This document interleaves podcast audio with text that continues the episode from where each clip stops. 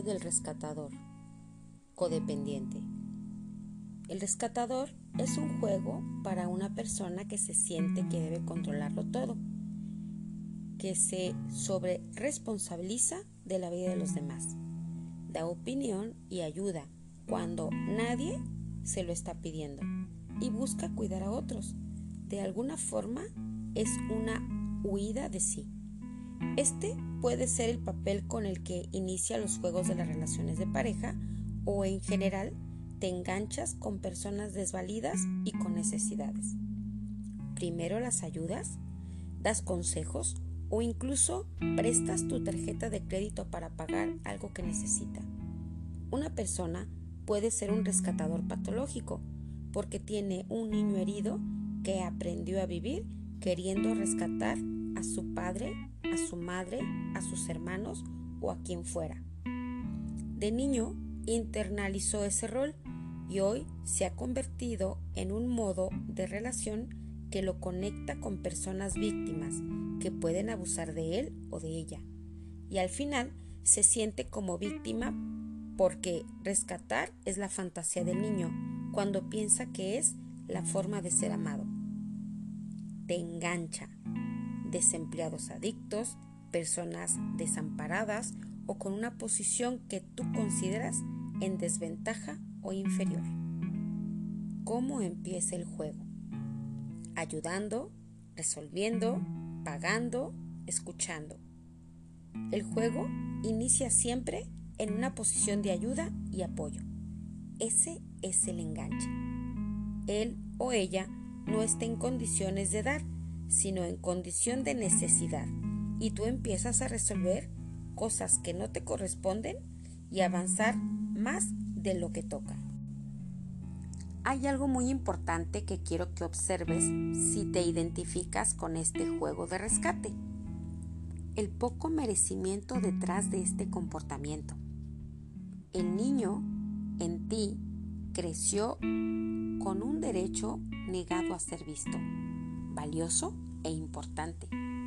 Estar en un juego de rescatador es muy desvalorizante para la persona porque empieza una relación con una persona incapaz de dar y en condición de necesidad, curando duelos, divorcios, adicciones, pero sin recibir y con mucha necesidad de recibir. Es como si le dieras de comer a alguien cuando tú mueres de hambre. Después de ese sacrificio te pone muy mal porque pensabas que recibirías amor por esa acción y muchas veces eso no pasa. La persona en necesidad siempre puede estar en esa condición, sobre todo si es una persona que evade su responsabilidad de vida y entabla relaciones llenas de abuso, donde termina en quiebra emocional, económica y en el mismo vacío de siempre, enojo y frustración. Salir del juego. Si se puede salir del juego, incluso cuando estás dentro de esta posición, primero tendrás que estar dispuesto a soltar a la persona. Si tú no juegas al rescatador, tal vez esa persona pierda el interés en ti porque lo único que le importa es lo que recibe de ti.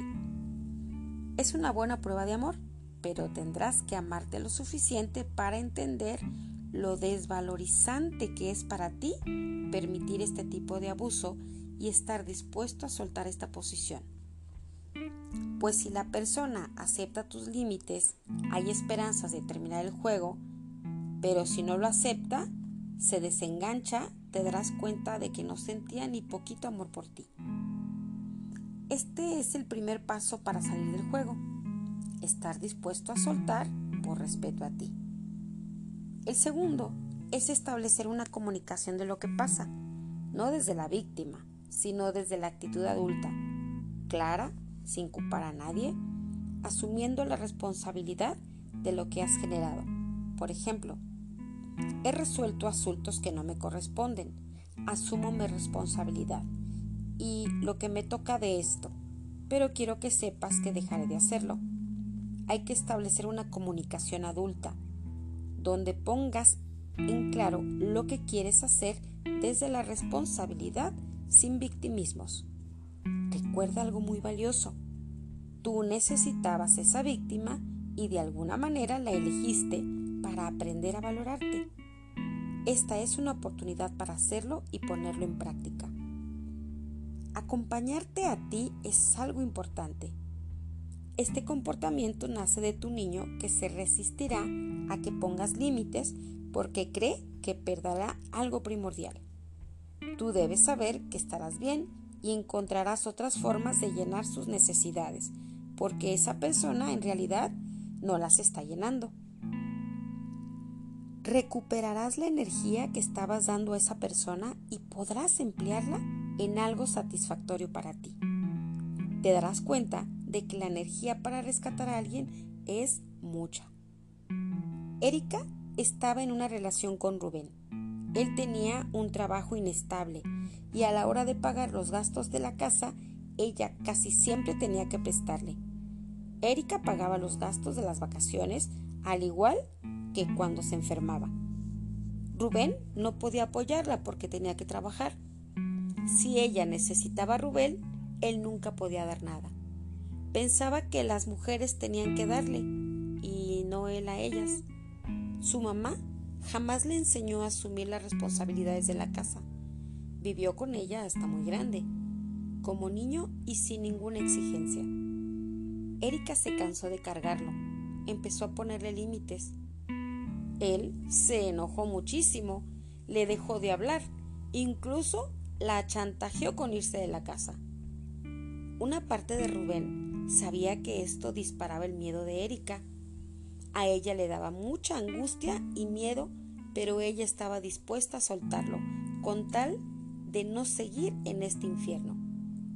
Ella se acompañaba y estaba consciente de que su angustia venía de su niña y que ella no podía darse valor y que ella sí podía darse valor y contención para que la ansiedad de perderlo no la dejara de rescatarlo de nuevo y siguiera el mismo comportamiento sin agresiones, sin malos tratos, solo con adultez. Erika entendió que la relación valía la pena solo si Rubén asumía su responsabilidad. Y si él no respondía, ella tendría que hacerlo y asumir lo que vendría de esto. A veces, desde nuestra necesidad de ser amados, pensamos que preferimos asumir la responsabilidad del otro con tal de no estar solos o solas. Pero asumir la responsabilidad del otro es estar más sola que cuando estás sola. La soledad acompañada es la peor de las soledades, porque nunca se llena el vacío y no hay espacio para que nadie más lo llene. Erika fue soltando poco a poco y poniendo límites claros con Rubén que fue tomando. Él sabía que ella lo quería y Erika le hacía saber que lo apoyaba, afirmando lo que él hacía bien. Primero soltó una responsabilidad y luego otra y así, poco a poco, sin irse al extremo. Ella le decía, esta es la última vez que hago esto. Y lo cumplía. Él se empezó a dar cuenta de que ella no lo iba a hacer y tendría que resolverlo hay que entender que asumir la responsabilidad de su vida, pero sobre todo hay que saber que eso es una fantasía, porque todas sus capacidades están esperando a ser desarrolladas por él. Sanamos nuestras heridas en pareja cuando dejamos de intervenir en los juegos y damos espacio para que el otro crezca, con lo cual crecen los dos. Si Erika asume las responsabilidades de Rubén, él siempre vivirá con su madre, como un niño tal cual lo, vivió desde su infancia. Pero si desde el amor Erika confía en Rubén y da espacio para que él resuelva sus responsabilidades, él descubrirá algo que no conocía y le estaba haciendo mucha falta. Saber que sí puede y no es un niño desvalido. Víctima dependiente. El juego de la víctima, una persona no asume la responsabilidad de crecer. está atrapada en el eterno niña o niño que elige que otros deben darle, resolverle, apoyarlo y cargar con él o con ella. Siempre encontrará pretextos a través de la enfermedad, el dinero, los hijos o cualquier situación que le permita la manipulación y el chantaje para que las personas que lo quieren se hagan cargo de sus asuntos. Te engancha. Personas fuertes, con capacidad económica o con una clara capacidad para resolver. Personas alfa, controladoras y extrovertidas. Podrían engancharte personas complacientes, protectoras y paternales, mujeres u hombres que a simple vista se ve que resuelven vidas. ¿Cómo empieza el juego? Se pone a sí misma o a sí mismo en una condición de vulnerabilidad. Es una prueba para observar si la otra persona se engancha en el juego. Es un típico escenario donde la víctima se engancha con un rescatador. Imaginemos que una mujer conoce a un hombre y éste la invita a comer. Ella le platica todos sus problemas. Está desesperada porque la demanda que interpuso su esposo de que él, él se está separando y no quiere darle pensión para su hijo y es una losa muy pesada. Además, el dinero no es suficiente para pagar un abogado y pelear por lo que le corresponde a su hijo. Todo eso lo hace un tono frágil, desesperado y un tono de grito de ayuda. Un rescatador no lo piensa dos veces. En ese instante le habla a su abogado y le dice que necesita que tome el caso. Así empieza un juego donde él se hace cargo de ella, pero en varios aspectos, porque ella es una niña asustada en la vida una persona adulta en el mismo escenario, para empezar, no platicaría problemas tan profundos a alguien que acaba de conocer. O si los platicara, no utilizaría ese tono desesperado. Si necesita ayuda, la pide con claridad y establece un acuerdo de cómo podría pagar por la ayuda. Tiene una posición de un poder ante la situación. Aunque tenga miedo, sabe que tiene la capacidad para resolverlo.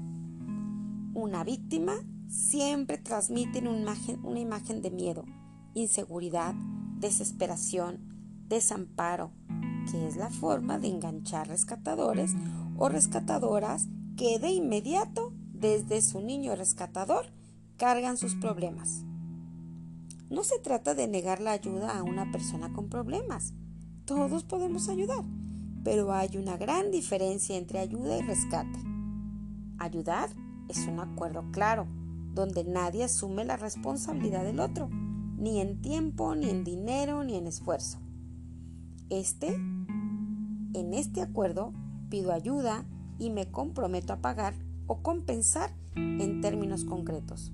No es un yo te lo pago algún día que tenga dinero. Más bien, voy a hacer esto y te puedo pagar de esta forma. En la actitud de la víctima hay un supuesto derecho de que las personas deben ayudarla porque la vida les debe. Si la quieren, entonces que le den, le resuelvan y si se puede que la carguen completita, porque qué difícil es la vida. Además, para una víctima no basta con la ayuda, siempre tiene problemas que no puede resolver. Si le ponemos el abogado, después tienes que pagarle la renta y luego otra cosa. No hay llenadera porque en el fondo no quiere asumir la responsabilidad que le toca. En el fondo es, la víctima se quedó atrapada en una condición de desamparo en la infancia. Hay una parte de ella que cree que siendo un niño eterno llenará sus necesidades y tendrá esos padres y esa protección que tanto le faltó. El gran problema de la víctima, por un lado, es su deseo consciente e inconsciente de soltar la responsabilidad. Por otro lado, está su autoconcepto como alguien con pocos recursos para salir adelante. Es decir, Se ve como cuando era niño y estaba solo, con un mundo que se viene encima. Lo preocupante es que no se da cuenta de que eso ya pasó, que el mundo no se viene encima y que ya no es un niño. Cuenta con recursos para enfrentar la vida y es capaz de observar que lo que vive no es un error de la vida, sino una oportunidad de crecer.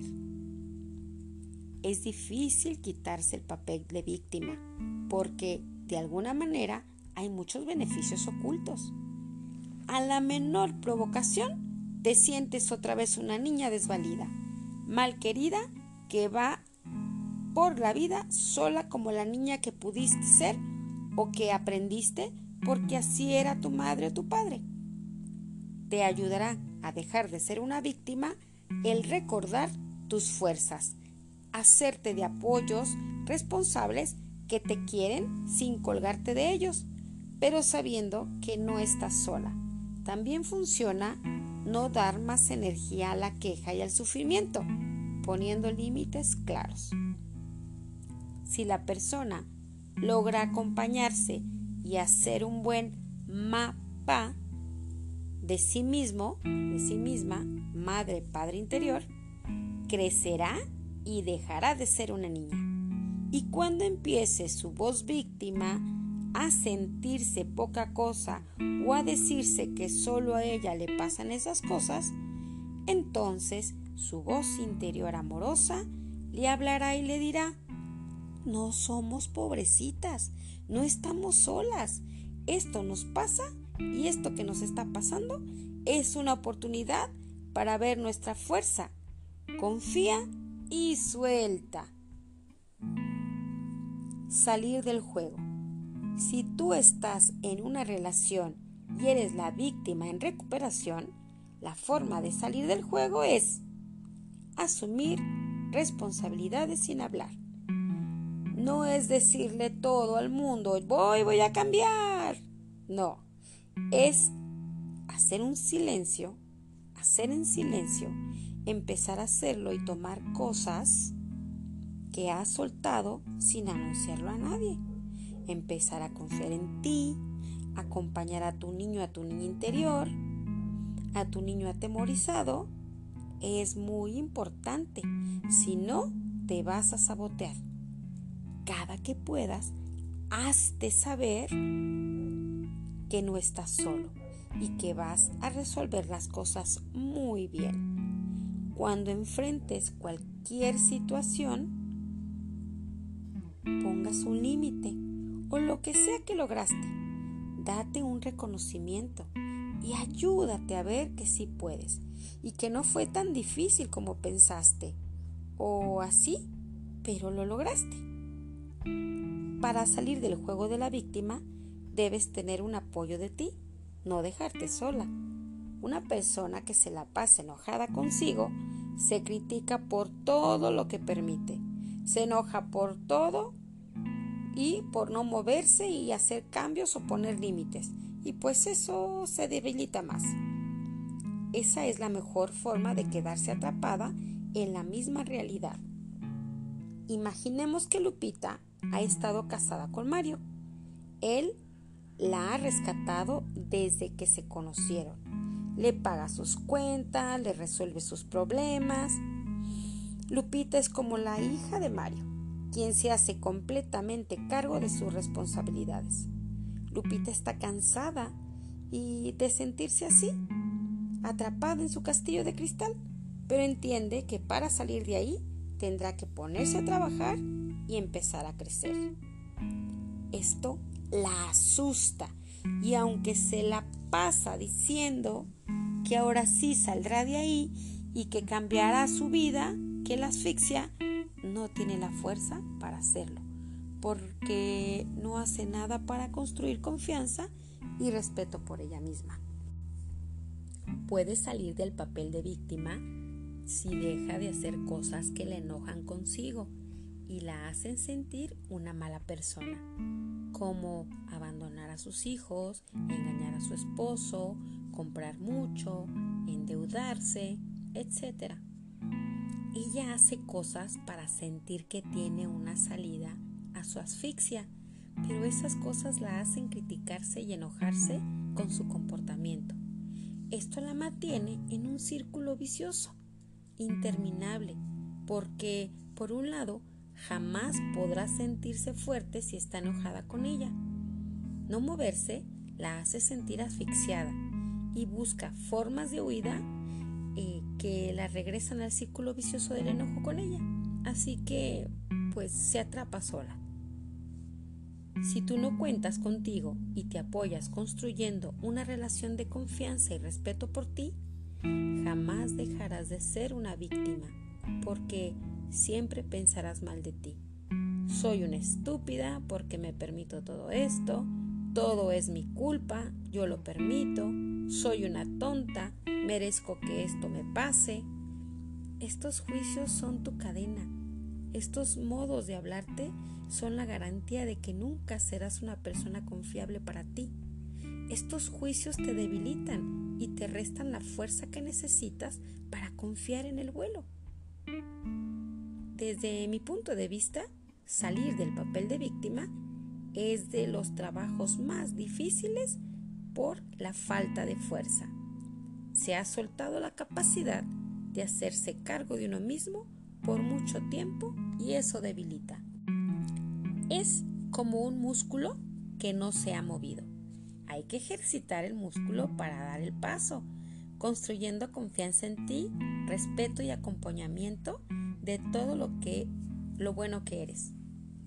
Si te haces un buen mapa de ti, un día podrás romper la cadena que puso esa persona y que tú necesitabas para sentirte segura. Quizás en el momento en que ambos empezaron a llevar este juego, lo necesitaban. Pero pregúntate si hoy sigues en la misma condición. Tal vez te des cuenta de que has crecido, aprendido cosas, que ya no eres la misma persona y te des la oportunidad de soltar la cadena que un día alguien te necesitó, puso en tu pie porque creyó que solo tú Así cortaría tus alas y que nunca podrías volar de su lado. No es fácil estar en juegos, es doloroso para todos.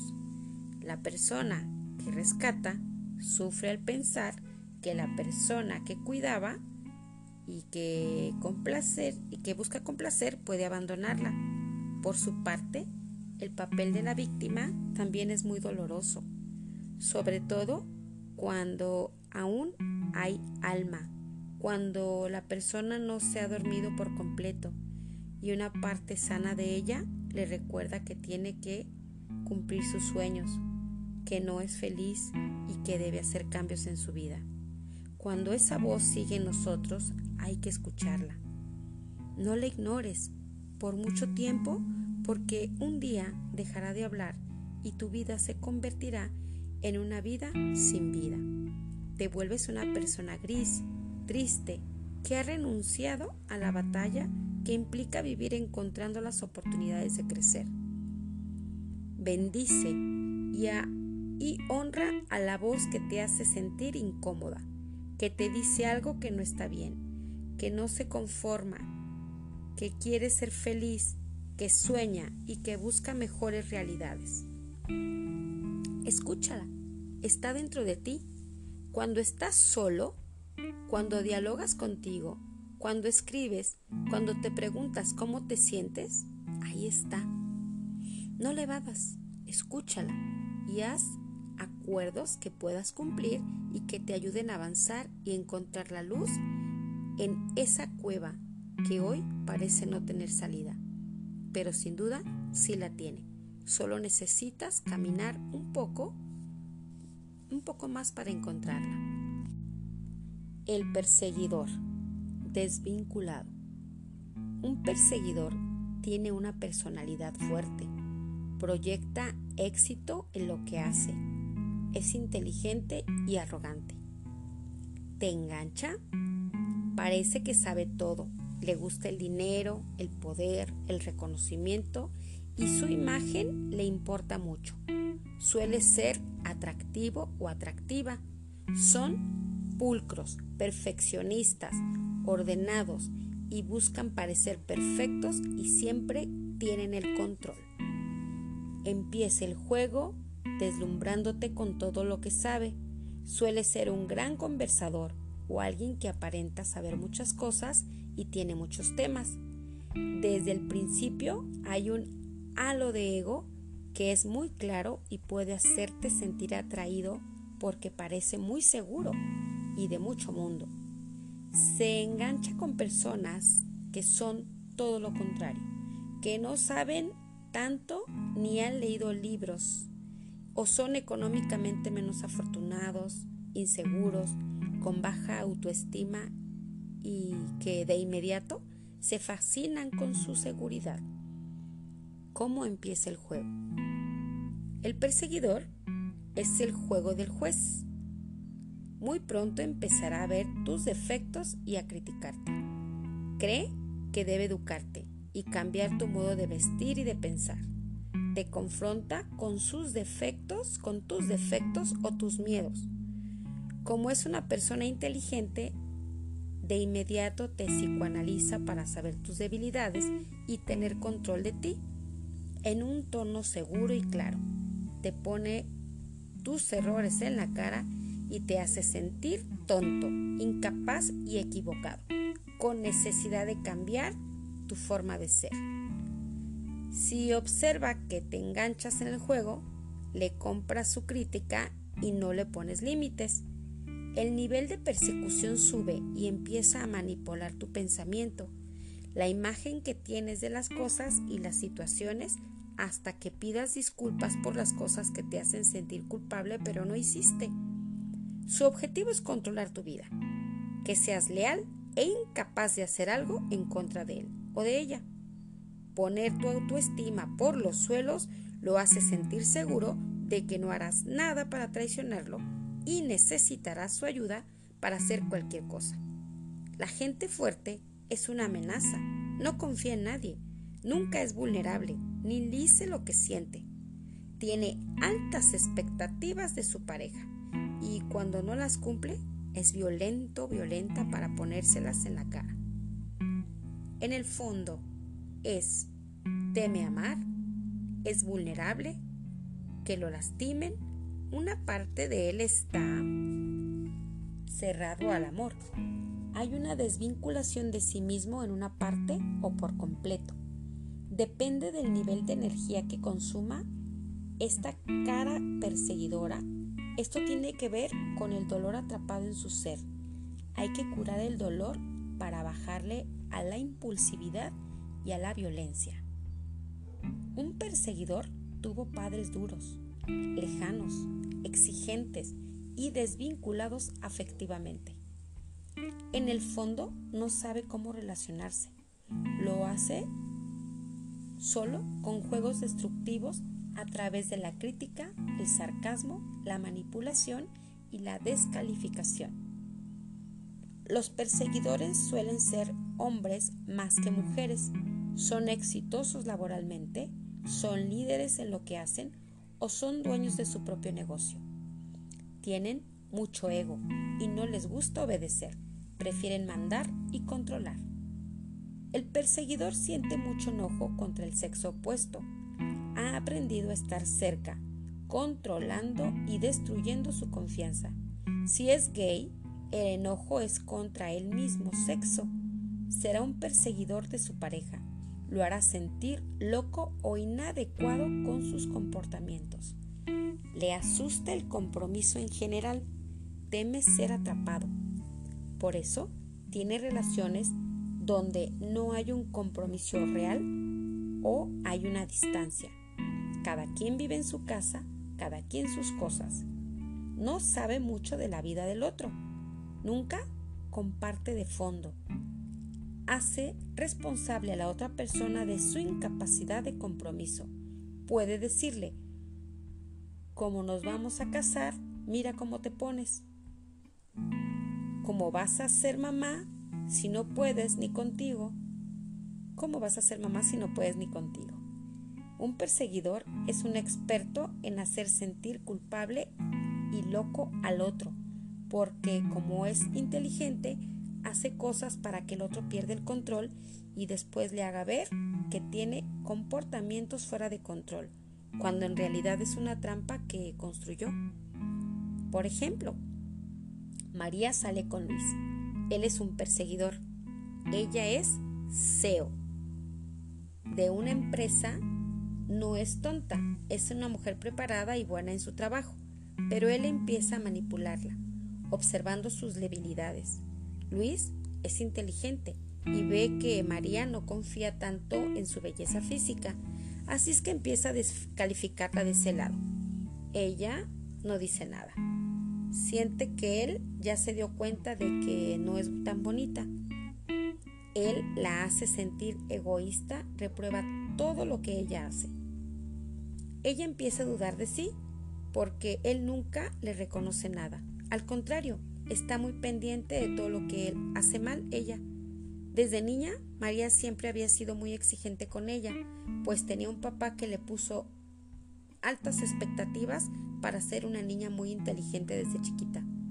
Ella estaba acostumbrada a cumplir expectativas y Luis, de alguna manera, entendía su necesidad de ser aceptada por la autoridad que él se había convertido siendo todo el tiempo como un padre descalificador. Ella se sentía atraída por él, desde una forma de amor que conoció de niña con su padre. Sin darse cuenta, estaba proyectando la necesidad de aceptación que vivió con su papá y que Luis aprovechaba para manipularla, sin lograr su aprobación. Esto la metió en un juego destructivo. Agradarlo, complacerlo, temer que se enoje, que la debilitó muchísimo y la ponía fuera de control. Él era un perseguidor enojado con las mujeres, sobre todo con las mujeres fuertes, pues encontraba placentero destruirlas. Ella fue a terapia porque se sentía loca. Sin darse cuenta, él manipulaba completamente a su niña, proyectando a un padre que la desaprobaba y la ponía fuera de control. Tuve la oportunidad de ver a Luis porque María le hizo cita conmigo. Él era un perseguidor enfermo. Habló pésimo de ella. La puso como una loca que le gustaba la mala vida. Él la odiaba y ella estaba atrapada en los fantasmas de su infancia con su padre que nunca la hizo sentir amada. No necesita ser una mujer o un hombre tontos. Puedes ser muy exitoso en lo que haces, pero si tienes un niño herido, tus relaciones serán un desastre. Hay niveles de crueldad en el perseguidor. No todos son tan maquiavélicos, pero puede haber unos menos agresivos, pero en general están muy enojados. Debajo de ese enojo hay mucho dolor porque no se permiten sentir. Esto les lleva a actuar impulsivamente, a ser violentos, pero muy mentalmente. No se desbordan, más bien te destruyen con la cabeza. Crean estrategias para manipular tu necesidad. Salir del juego. Si eres un perseguidor y eres capaz de reconocerlo, felicidades. Tu nivel no está desbordado. Tener la capacidad de reconocer que eres destructivo y manipulador es muy importante. Hay que entrar en un proceso de humildad donde reconozcas tu vulnerabilidad y observes tus comportamientos, tratando de empatizar con las personas que descalificas o persigues. Hay que trabajar el enojo con el padre del sexo opuesto o con el padre que sentiste más lejano y desvinculado de tus necesidades. En este trabajo de terapia le das voz a lo que te dolió y le, te pones en contacto con tu vulnerabilidad para salir de estos juegos, el perseguidor debe desvincularse de sí como un mecanismo de defensa para no sentir el dolor de rechazo de sus progenitores. La vulnerabilidad con uno es un elemento clave de reconexión. Al estar conectado se, límites, se pondrá límites y flexibilizará su perfeccionismo y su ser perseguidor darle espacio a su mundo emocional, comunicar más desde lo que siente y trabajar con el viejo dolor de su infancia son tareas que forman parte de un proceso de crecimiento muy importante. La víctima, el perseguidor y el rescatador son juegos destructivos porque están generados desde el niño herido. Nos permiten que el yo se vincule y tenga la oportunidad de llenar la necesidad verdadera. Lo ponen play a la misma película de siempre, donde al final no son queridos, no llenan sus necesidades efectivas y son rechazados. Al empezar a relacionarnos con alguno de estos papeles, el juego consiste en que pasamos de un papel a otro y terminamos la relación sintiéndonos una víctima usada, engañada o abandonada. Los papeles no están activos todo el tiempo. En momentos podemos relacionarnos fuera de juegos y ser en verdad auténticos y vulnerables en la relación. El juego cubre la vulnerabilidad muy amenazante para algunas personas, pero para otras solo parcialmente. Cuando me siento rechazado o cuando siento que me atacan, me traicionan o me abandonan, se activa mi defensa y comienzo a actuar desde estas formas de relación como mecanismo de cuidado contra lo que me puede lastimar. La forma que se manifiesta es proporcional al dolor. Mientras más herido estás, más jugarás a la víctima, al perseguidor y al rescatador en tus relaciones. Mientras más consciente y menos dolor, vivirás cada vez más momentos donde eres tú, sin defensa, sin juegos destructivos y solo permitiendo que el verdadero tú se exprese con todo lo bello, bueno y verdadero que hay en ti.